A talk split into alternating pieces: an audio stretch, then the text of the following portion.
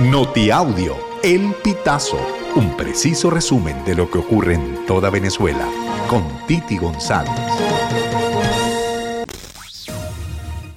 Bienvenidos a una nueva emisión de Notiaudio El Pitazo del 6 de febrero del 2024. Según los datos recopilados por el Observatorio Venezolano de Finanzas durante el mes de enero de 2024, se registró un aumento en la tasa de inflación, por lo cual se situó en 4.2% mensual.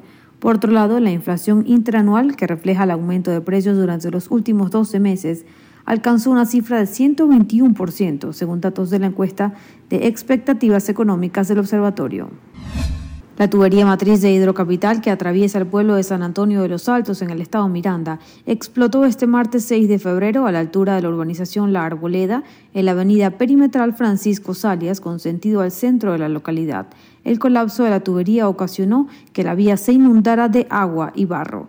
En el sitio se presentaron funcionarios de protección civil municipal, entre ellos el director del organismo, Johan Sandoval, quien pidió a los conductores buscar vías alternas mientras esperan que la situación se resuelva con la ayuda de Hidrocapital. El Servicio Nacional de Migración de Panamá aseguró que en enero del 2024 se registró el paso de 40.739 migrantes por la selva del Darién, lo que supone 13.000 personas más de las registradas en el mismo periodo del 2023. Según estimaciones del gobierno panameño, la cifra de migrantes por la selva aumentará hasta 20% en 2024 desde que el año pasado se registró la cifra récord de más de 520 mil viajeros. La policía de Nueva York dijo este lunes 5 de febrero que desarticuló una banda dedicada al robo. La mayoría de celulares en la ciudad reportaron medios locales. El alcalde Eric Adams anunció la detención de siete migrantes relacionados con la trama de robos. La mayoría de los migrantes vienen a Nueva York en busca de una vida mejor. Lamentablemente algunos vienen a cometer delitos, escribió el subcomisario de la policía de Nueva York, Kat Dowdry, en la red social X.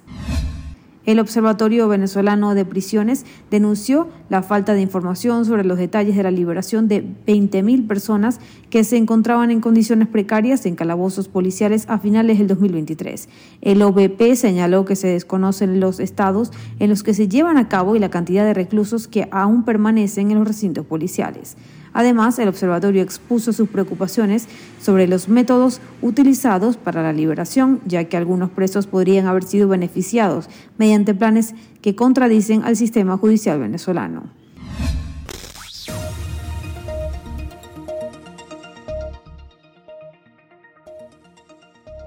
Amigos, así finalizamos. Si quieres conocer más informaciones, ingresa al pitazo.net.